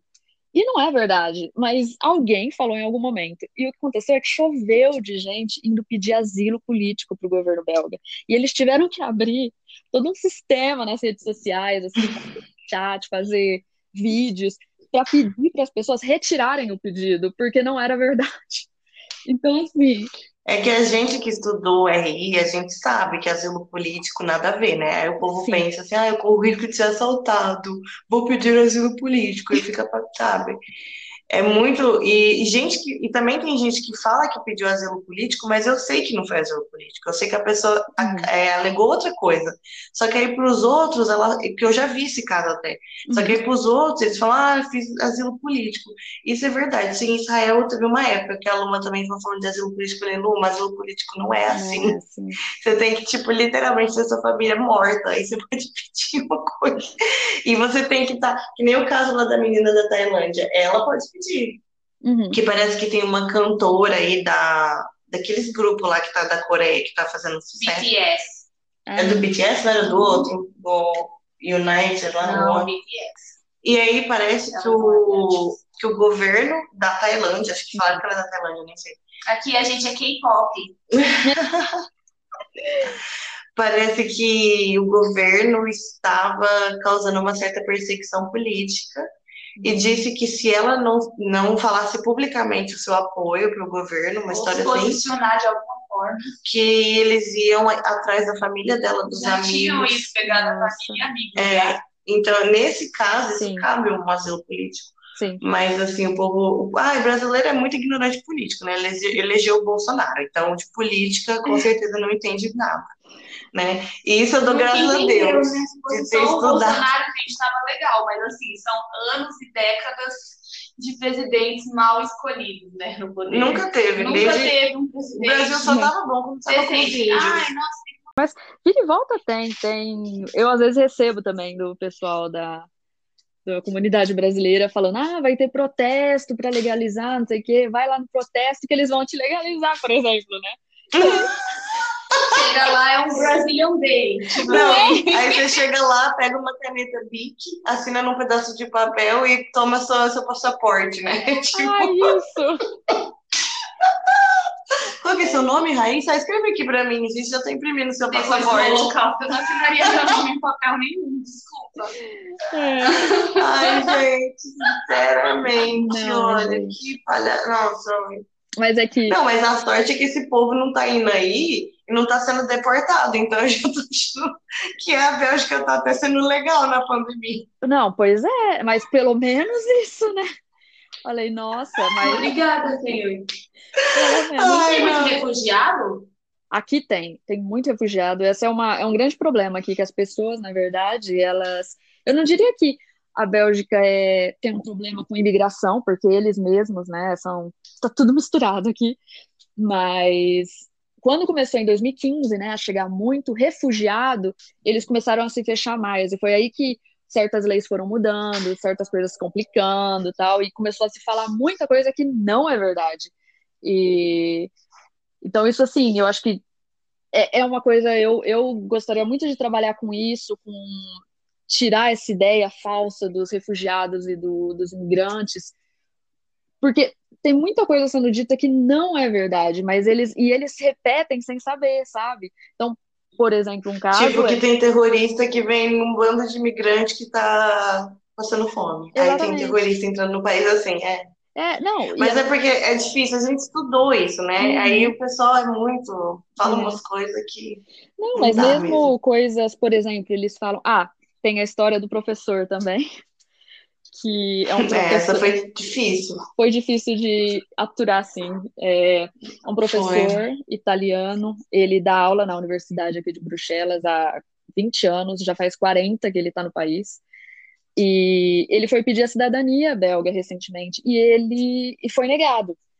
E parece que assim. Isso porque ele é europeu, né? Tipo, Sim. Então, mas assim, é, na Bélgica são cinco anos, tem que provar cinco anos de residência legal no país, além de, das outros, dos outros critérios, não é só isso. É, tem- então, para poder pedir a nacionalidade, né? A cidadania. E ele foi, ele pediu depois de 40 anos, tal, por questões que, sabe, não 40 importa, ele não tem que justificar. Sim, é, ele já é europeu, né? Ele só Exato. foi pedir pra, tipo. Só curtiu o que Conveniente. fala. Sim, você fala, gente, o cara mora há 40 anos, com certeza ele é casado aqui, com certeza ele tem a família dele inteira aqui, e ele sentiu a necessidade de ser reconhecido como belga, sabe? E ele, é verdade, ele não, vamos dizer, precisaria disso para ficar na Europa, vamos dizer, né? Então, não- ele não tem interesse nenhum em pedir essa cidadania.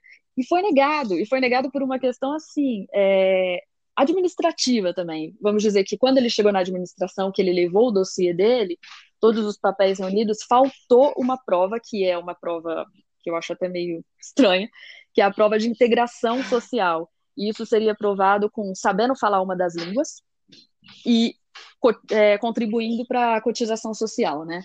O cara, ele é professor há 40 anos, ele obviamente cotiza, ele obviamente fala uma das línguas, mas Ai, gente, às vezes são as burocracias que o povo inventa, é cada um. Sim, e, e assim, isso, por um lado, foi bom, assim, que ele foi nos jornais contar isso, essa história, por para ver assim que a, a, os belgas mesmo eles não concordam com essas coisas e todo mundo ficou assim arrepiado com isso falou como assim? sabe? E mas por outro lado mostrou muito o racismo que existe ainda e esse preconceito que teve muita gente falando coisas como por que, que só agora ele está pedindo a cidadania? Por que 40 anos atrás ele não pediu? Foi só ele só veio para cá para fugir do serviço militar? Ou dizendo coisas como se fosse um refugiado, ele teria sido aceito, sabe? Como o preconceito com, com os refugiados que vêm, que, gente, sabe, eles saíram de situações de guerra. Mas é importante essa história para mostrar esses dois lados, assim, é, é uma minoria, sabe? Eu vi que é uma minoria que de pessoas que pensam assim, mas infelizmente é aquela coisa de não ter as informações corretas. Assim, por que, que aquele refugiado está aí? Por que, que uh, o migrante veio e como que funciona realmente o sistema? Que não é não é uma garantia, não é só vir e pedir. Não, e, e, é muito bizarro, porque eles acham que o cara que é o terrorista que vai botar bomba no seu país, ele vai vir num barquinho uhum. com 40 pessoas passando fome, correndo risco de perder uma perna, correndo risco de pegar uma infecção e morrer no caminho para entrar no país, né? É uhum. bizarro. É bizarro. Tipo assim. Eu acho que assim, é importante dizer tudo isso que é, é, preconceito, que toda vez que eu conto a minha história assim aqui, as pessoas ficam, eles aqui ficam, como assim? Não sabia que era assim, sabe? E outra coisa que é importante saber, que dizem, né? Eu mesma eu achava isso, que casar com um europeu te daria esse direito de ficar, né, no país. E isso não é verdade. Não é verdade. Não é então, verdade. e isso é importante dizer. Então, assim, aqui na. Eu não sei, depende de país para país, mas eu discuti com algumas pessoas que estão na Espanha ou na França, em outros lugares, e é mais ou menos igual. E são dois processos diferentes. Tem a primeira parte, que é o casamento, e tem a segunda parte, que é o que chamam de reunião familiar, né? Então, para você poder ficar, você precisa passar por certos critérios também, uhum. que são absurdos. Mas se você não é fica... Assim Sim, eu acho que sim. Eu acho que todos os países têm. Eu, eu fui pesquisar até no Brasil, e no Brasil também tem. Tem um critério Sim. que é, não tem no Brasil e que tem aqui, que é um critério que eu acho ridículo, que é o critério financeiro. Então, assim, para você poder ficar, a pessoa com quem você casa, ela tem que ter dinheiro suficiente para poder bancar a família inteira. Te manter. Em Israel é assim. Em Israel também, né? Em Israel tem vários critérios. Tem que ter condição financeira, a pessoa tem que estar trabalhando. Sim. É, a pessoa tem que ter toda a estrutura para te receber. Senão Sim. eles vão te vai ficar te boicotando toda vez que você for lá, você não passa. Exatamente. E aí lá eles não te dão um visto de trabalho enquanto você não não resolveu a situação, né? Uhum, exatamente. Enquanto não tiver tudo certinho. E aí lá tem que ir cinco anos, né? Cinco anos de entrevista. Uhum. Quando eu vou cinco anos, isso casando ou não, né? Casando Sim. ou não, tenho cinco anos de entrevista com o consulado. E aí depois eu posso pedir a nacionalidade, pedir as, ou fazer os outros processos mesmo estando com ele ou não. Isso. Mas tem que ficar cinco anos. Exatamente. Quando Aqui faz esse visto de união estável. Que é um pouco melhor, anos. né? Porque eu não sei aí, mas aqui em Israel, união estável, eu posso trabalhar quanto tempo quiser, né? Como? Não entendi. Entende? Não tem limite de horário, de carga ah. horária. Como estudante. Como que é aí? É, estudante você pode ter que trabalhar menos, pode pedir autorização lá para mudar isso, uhum. mas como união estável, eu não posso ser uma pessoa que tem uma vida praticamente igual, entende? A da, a de uma pessoa, um cidadão. Uhum. Aí não tem união estável? Sim. E você sim. fica como tendo direitos nem que não são permanentes inicialmente, né? Demora anos, mas. Uhum. Não, tem, tem, esse processo de união estável aí também? Tem. Aqui é, existe isso também. E isso, essa também é outra questão que me fazem muito, assim, uma pergunta que é: tem diferença da união estável para o casamento? Não tem. Porque a união estável aqui, por exemplo, eu tenho união estável com o meu namorado. E eu lembro que eu fiquei muito chateada, inclusive, com um dos amigos dele, que quando a gente falou para todo mundo que a gente ia morar junto, que a gente ia fazer união estável, um dos amigos dele me falou: parabéns pelo seu visto. Sabe? E... Ai, babaca. Pois é. E aí, tipo, ele falou assim. Machista escroto! Demais. E e não, não, não foi isso, não é isso, sabe? Não é isso que dá a residência para uma pessoa. Então é preciso saber que, primeiro, mesmo uma pessoa que case e que venha depois morar com, com, com o estrangeiro, com o, né, com o belga, por exemplo, não está garantido que ela vai receber a residência. O que é também absurdo, porque quer dizer que se você casa, você não pode morar com a pessoa com quem você casou.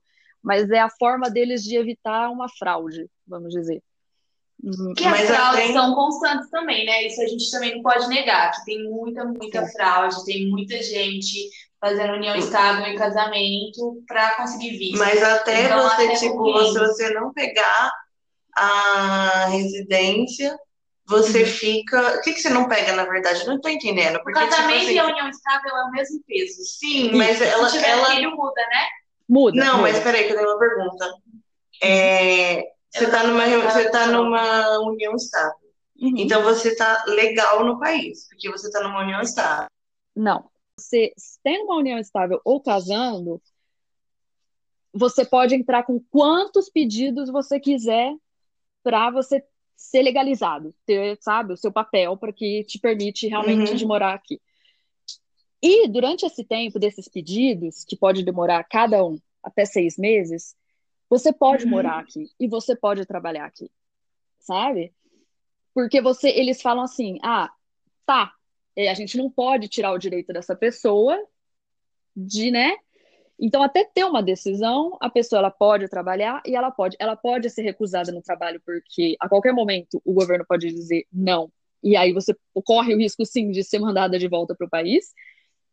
Mas eu acho que esse risco ele não é tão alto assim. O quando não eu é, fui... não é, isso. eu acho também. É, porque quando Eles eu fui fazer... colocar bastante medo. Exatamente, é uma pressão psicológica mais, assim, porque uhum.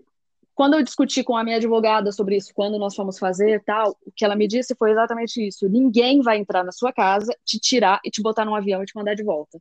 Sabe, eles não podem fazer isso, eles não vão. Agora, e mesmo se, por exemplo, se acontecer de estar em outro país, o outro país ele só pode te mandar de volta para o país da onde você saiu, que seria, no caso, a Bélgica. Então, ninguém vai te mandar de volta para o Brasil, por exemplo. Mas é uma situação muito precária, porque é uma incerteza e é aquela coisa de você não ter um documento de identidade para mostrar, sabe?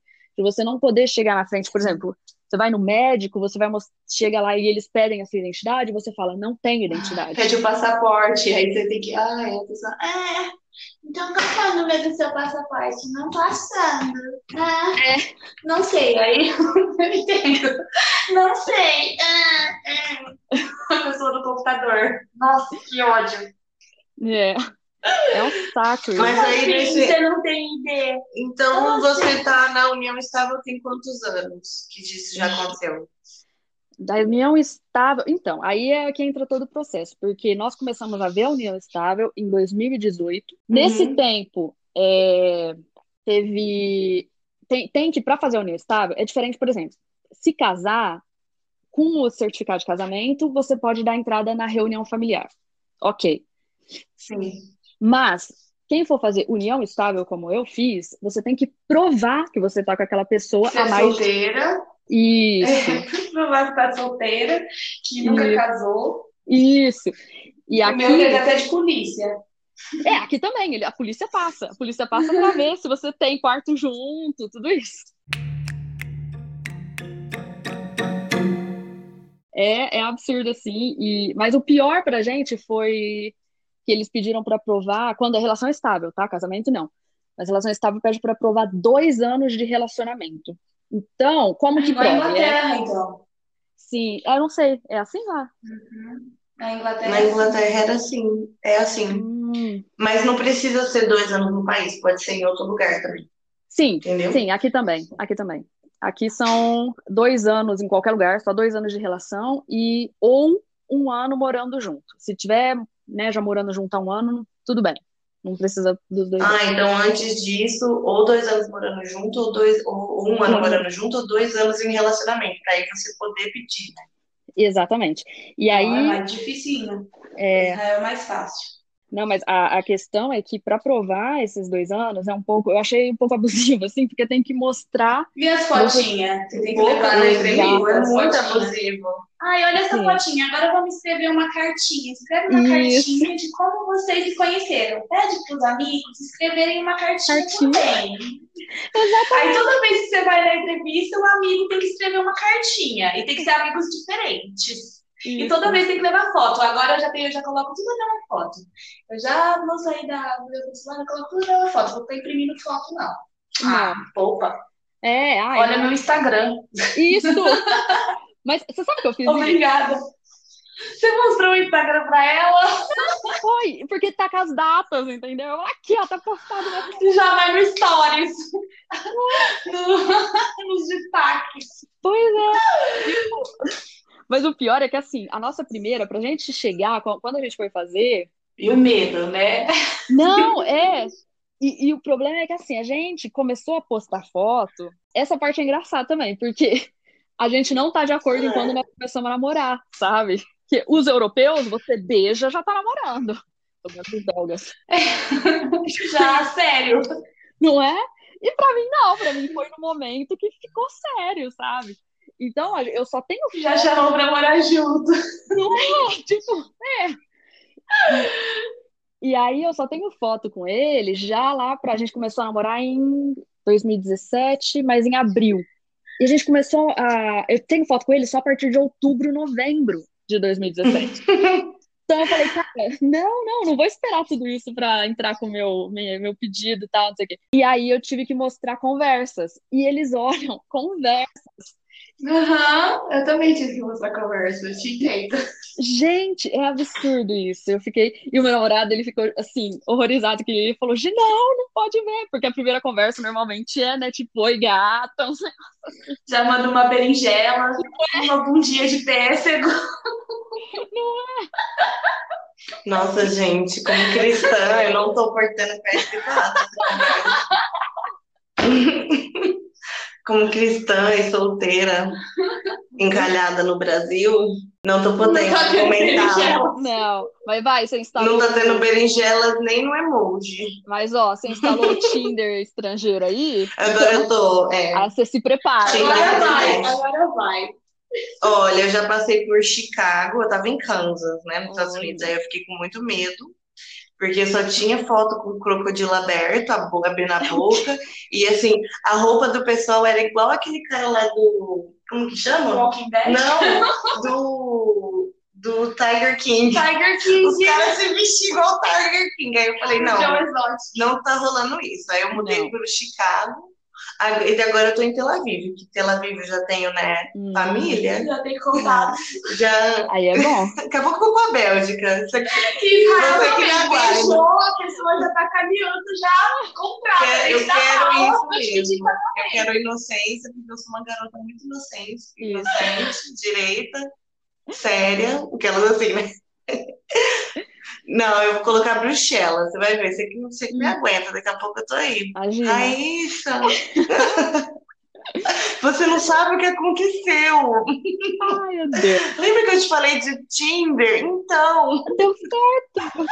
Foi tudo muito sem planejar. Nem tava assim procurando. foi tudo muito espontâneo. Simplesmente aconteceu. Não é que eu fui lá e paguei 15 reais ao mês pra tentar um milagre. Não é? Olha eu queimando meu filme. Eu espero que a gente ganhe muito dinheiro com esse podcast, porque eu tô queimando meu filme agora, assim, de uma forma espetacular. Olha, mas eu acho ótimo, porque também para para as meninas que estão, ou para os meninos, né, tudo Uhum. bom, que estão querendo ir para a Bélgica para arrumar um casamento, né, gente? Aqui a gente escolhe Não todo é mundo. livres, a galera não sabe poliamor. A galera realmente, assim, vai começar um relacionamento por interesse mesmo. Ela gostou de você e ela vê um futuro. Só tem que ver se o governo vai gostar de você, né? Que Não é? mais- Aí, o- aí a, a embaixada O- gostar de O você. cara gostar de você, tá tudo bem. Agora o E tirar foto desde o primeiro momento. É, gente, ó, fica a dica. Já, na hora que saiu no primeiro date, já tira foto, porque nunca Isso. se sabe, né? A vida é imprevisível. Ainda bem que o Instagram era desses. Isso. O E já fotinha, beijinho, beijinho. Tira e posta, gente. Se Ai, for o caso, depois é só esconder a foto. Deixa no privado, depois arquiva. Qualquer coisa você só apaga. Quem nunca fez isso? Não é? Mas era. posta a foto. Mas gente. mas o negócio do governo, não é? Mas o negócio do governo, você sabe que não é tão brincadeira assim, não. Tipo, não posso dizer assim, né? Claro. Mas é, Tá zoando, não mas, é, mas é mas porque é sério. Mas é porque, assim, no, no meu caso, a primeira vez, a gente fez uma merda absurda. A gente, o meu, meu namorado, ele é muito. Como é que fala? Ele é chato. E ele não aceita as coisas de primeira. Ele, ele não aceita as coisas de primeira. E eu falei pra ele: a gente precisa entregar tudo certinho. Ele não me Aham. entrega um documento. Porque ele falou, eu não tenho obrigação de mostrar isso pra eles, porque por que que eles têm que olhar tudo isso? Já tô mostrando as conversas e tá, tá, tá. Não entregou um documento. O que aconteceu? Eles não entendem, né? Não. Não, porque é a vida privada Negaram. deles. É, negado. E assim, eu tenho. Tinha né, na época o B.O., hein? trabalho. É, e foi tenso, porque eu fiquei, eu fiquei chateada, claro. Eu falei, como assim não estão deixando eu? Eu já tô com ele, como que eu não posso, né? E fiquei revoltada. E uma aí, revolta. é, e é muito tenso esse momento. E eu, lem- eu lembro da mulher que ela tava ali me dando a notícia. E eu comecei a chorar na frente dela. Mas é porque também esse negócio de documento é muito sério. Se tiver Sim. uma coisa faltando, já era. Sim. Pode ser uma eles coisinha. então. Uhum. É, tipo assim, se eu esquecer, eles falam assim, eu quero 20 fotos, você leva 19, pronto, negado. A Exatamente. Austrália era assim, só que a Austrália era diferente, né? Porque como a Austrália já é mais a vibe de extorquir, Uhum. eles jogavam o preço desse visto lá no alto, era caríssimo, acho que custava Sim. 12 mil dólares. Nossa. E agora, de, 200 cheques, 200 reais. é, 12 12 mil dólares. É É, só é, franco mesmo. eles fazem de comércio de tudo, entendeu? Sim. Então, só que aí eles começam a fazer isso. Só que aí também muitos eram negados, justamente porque quando é negado você tem que pagar de novo. entendeu? É. Então, para eles era isso, essa oportunidade, entendeu? Uhum. E de uns tempos para cá eles começaram a coisa, é, começaram a tipo demorar muito, entendeu? Uhum. Por exemplo, a pessoa a pessoa ganhava um, um visto lá que podia ficar, mas aí o oficial mesmo só saía cinco, seis anos depois. Nossa. Porque aí, se, se o casamento acabasse nesse meio, se o namoro acabasse nesse meio tempo, eles poderiam tirar o visto, entendeu? Então eles estavam fazendo esse jeitinho onde eles teriam controle dessa vida. Até mesmo depois de muitos e muitos anos de relacionamento. E sem Exato. contar o valor, né, que pagavam. Que é bem. Aqui também tem aí? isso. Não, é- sim, é, eu acho o seguinte, eu acho caro, mas é, eu acho caro pelo ponto de vista assim, de pessoas que eu penso sempre que tem pessoas que não podem pagar e por isso, sei lá, não pode ficar com a pessoa que ela quer ficar, sabe? Mas enfim, é, é, em torno- é 200 euros. E, mas isso sem advogado, porque normalmente eles fazem de Você tudo fez para você. advogado, né? Isso. Pra você pegar o advogado. É, eu peguei uma advogada. Eu não E- peguei advogada. Uhum. A gente foi na raça. Mas o meu eu estava escandalizando com a mulher. Eu servi pro exército, defendi meu país. Eu quero ver você falar pra mim que eu não passa! Mas isso é revoltante, gente. é muito Eu revoltante. super entendo o seu namorado e o Gustavo, sinceramente, porque Dá raiva, né? é muito revoltante. Não, é revoltante, tipo, pra você Ainda mais que você ficar- está mostrando pro seu país, né? A É. gente compreende isso de certa forma, Uhum. porque a gente é brasileira, a gente já sabe que automaticamente a gente já é mal vista, que É. tem muito preconceito, que tem muita brasileira que tá fazendo isso mesmo com má fé, intenção. mas aí é, e a gente já tá acostumado, né? Agora, eles não, eles legalmente falando, até se ele sair daí, se ele for morar na Europa, ele é europeu. Ou até mesmo na Austrália, na Nova Zelândia, no Canadá, eles têm muito mais, muito mais opções de vistos que a gente, né? Sim. Então, não, e na Austrália tinha uma coisa que eu achava assim desumana que eles faziam, ah, Uhum. que é tipo, só cortando um pouco, na- fazendo uma- um comentário em cima, Sim. mas tipo assim, é, quando chegava uma pessoa, isso também foi porque eu saí da Austrália, entendeu? Porque isso cruzava muito com os meus princípios e eu achava isso desumano. Mas, por exemplo, pra gente que é brasileiro, Nosso visto ia ter que tá, sair perfeito e demora uns três, quatro meses para eles processarem, pelo menos um mês demora, enquanto do europeu às vezes saía de um dia para o outro. Então, além de ter essa demora que era injusta, a gente tinha que reunir cinco vezes mais documentos, tive que pegar uma pasta bem grossa, cheia de coisa. Fazer a apostila de raia. Sim, e eu tive que estudar uma coisa que era conivente com a minha educação no Brasil, entendeu? Enquanto um europeu, por exemplo, ele podia ter estudado culinária e falar, não, agora mudei, quero fazer educação física. Ele poderia fazer o que ele quisesse. A gente poderia, e isso acontecia direto do visto ser negado, quando você não estudava em alguma coisa que era na sua área. Por exemplo, você fez RI. Se você tentar estudar o, o que você estudou de Web Development na Austrália, eles iam negar seu visto. Entendi. Eles iam falar, ué, mas o que, que RI tem a ver com Web Development? Então, é tipo assim, como que você não tem esse respeito mínimo pela sua individualidade, entendeu? É. Nem de escolher mudar o seu estudo, que é uma coisa que você vai pagar. É. Então, isso para mim eu achava assim inadmissível, inaceitável, sabe? Uhum. E, Mas, enfim, só fazendo um comentário em cima. mas, é, mas é isso, é esse, é esse mesmo Mas a gente não tá falando mal do Brasil, a gente tá falando mal da Da Austrália. Tem que equilibrar, gente.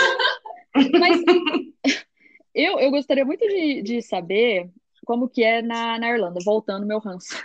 Porque.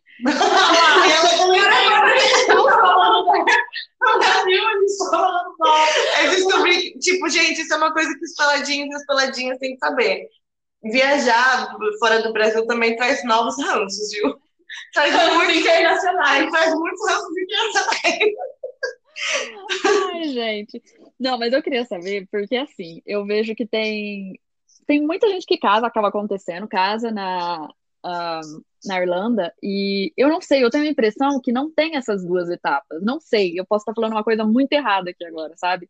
Então eu tenho curiosidade de saber. E é interessante ouvir de vários países, por exemplo, eu não sabia que Vamos buscar. é, eu não sabia lá que em Tel Aviv era assim também, sabe? Então eu vejo que é um processo que é muito assim parecido em cada país. Como eu disse, no Brasil é igual aqui, só não tem a parte do, do financeiro, né? Que não precisa provar quanto dinheiro tem para poder fazer isso. É que o Brasil copia, né, a reciprocidade. Então, o que o Israel pedir e o que eles vão pedir parecido ou igual, né? Exatamente. Que é, que é uma das poucas leis que eu gosto daqui. Uhum. É, sim. É. Mas é, mas é, e é- eu acho assim super importante falar isso, porque exatamente para evitar, né, esse transtorno, porque é um transtorno, gente. Gente, cada vez que você olha para a cara da pessoa e a pessoa quer saber mais da sua vida, tipo assim, tá te pedindo para você provar, porque você você vê que você não é livre, você não se sente livre, sabe? E é uma situação horrível. Então, e de saber que não é verdade essa coisa de que se você casar com alguém de fora, você vai ter direito. Não é assim. Só, talvez Hoje em dia isso é real, praticamente, eu acho. Uhum, Sim. Então É é, é- fake news, gente. É eu posso cancelar minha conta no Tinder? Vocês estão... Gente, eu tava... Agora era minha única esperança. Eu não... mas Eu ó, não. Sabe o que eu te falo? Uma dica. Vai procurar no LinkedIn estrangeiro. Coloca lá, tipo, sei lá, Bruxelas no LinkedIn e procura uma pessoa que já é diretor de um, alguma coisa assim, sabe? Como diz a Karen Kardashian, não busque romance, busque negócio. Os que negócios. Não, com certeza. Eu acho que Não, gente, meu, meu Tinder também é por fins profissionais. profissionais do sexo. Não, gente. Ainda não chegamos nessa fase de desespero. Ah, mas acho que tá todo mundo agora dando uma surtadinha, né? Porque agora que as Todo coisas estão aquecendo de novo, pra quem foi solteira esse ano foi muito complicado, porque, Não é? nossa, essa pandemia, né? Meu Deus! Quem não tinha namorado tava fazendo o quê? Nada, olhando pra parede. Uhum. Sabe como eu me pergunto isso? Eu falo, quem não, quem não tem namorado tá fazendo o que agora? Às vezes eu ficava assim. ó. Então, tô te falando, tá igual eu, querendo, sei lá. Tentando laços familiares. Não é? Ai, Deus. Ai, mas também já tá, já, já arrumou a família, já arrumou a família, já arrumou tudo, já tudo certo, gente. Pronto. Chega uma hora também que já acaba, já resolve. Pode ir, pandemia. Você resolveu aquela treta lá de quando você tinha quatro anos. E você- como que tá aí agora com essa mutação do coronavírus? Então, aqui tá. Fechou aí também? Ou- Um pior que a outra, negócio do podcast. Ah, Não, aqui, aqui inclusive tá fechado, né, ainda oficialmente. É, mas teve, teve época lá em- pra março, né? Fechou tudo, mas tudo. E a gente não tava tão. 500 metros de sair de casa. Oi, não entendi. Dramático. 500 metros. Não é? Sair só ali no quarteirão e voltar pra casa. Mas. E e era um negócio, era um negócio absurdo. Para entrar no supermercado tinha fila e era uma pessoa só que podia entrar. E eu ficava, gente, Nossa. não. E, e eu só vou, a gente vai junto no supermercado para trazer as coisas de volta. Aí a gente, cada um, a gente fingia, ele ia primeiro, eu dava tipo uns cinco minutos, de repente eu aparecia, pegava um outro carrinho, a gente fingia que não se conhecia para depois pra poder ir junto. É horrível isso, mas. pra poder pegar mais coisas. E com certeza eu já sei que foi você que ensinou isso pra ele, porque ele, como belga, não ia pensar nessa estratégia brasileira de, Mas de burlar o sistema. Ele, ele olhava pra minha cara e falava: Ah, isso, mas a gente não pode ir junto, não sei o que. Eu falei: Filho, anda, vai, vai na minha frente. Vai. Finge que a gente é vizinho. Que encontrou aqui na fila por acaso. Aí pegava o dobro de mantimento. Ai, gente, engraçado isso. Sério. Não, mas Por isso que eu falo, europeu, essas coisas assim, é muito bom casar com é, sul-americano, porque eles precisam aprender um pouco desse swing também, sabe? Porque eu também acho que muitas vezes vai pro outro lado da rigidez excessiva. é. Tem isso, tem, tem muito disso. Vizinho. Mas é, É. é, eles precisam aprender um pouco, assim, essas coisas. Mas eu falo, Esse swing. é. Mas isso era lá quando era, quando tava complicado. Hoje em dia já pode ir, quer dizer, tem alguns Pode ir em dupla. Pode fazer em dupla. E dupla, isso. E já tá. Aí começou a vacinação, gente? Por que essas informações? Começou! Começou Começou? Ai, que bênção. Começou, mas primeiro eles vão por fase, né? Eles vacinaram ontem os primeiros idosos. E agora, graças a Deus, espero que em breve todo mundo. Já, já chega a sua vez. É, Você tem uma previsão de quando você vai tomar vacina? Seria legal se você se a gente pudesse até gravar um podcast para você contar essa experiência, né? sim. Que você virou um jacaré, que Isso! você mudou seu DNA, que você adquiriu superpoderes. Ficou estéreo. Não é? Eu ia querer ficar invisível. Nossa, ia ser o máximo, né? Ai, Uhum.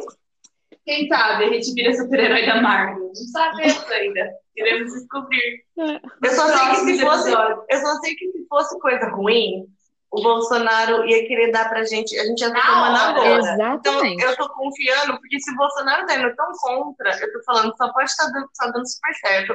Gente, não sintam medo. Meu ponto de referência é ele. Toma Tudo que ele fala ir pro outro extremo.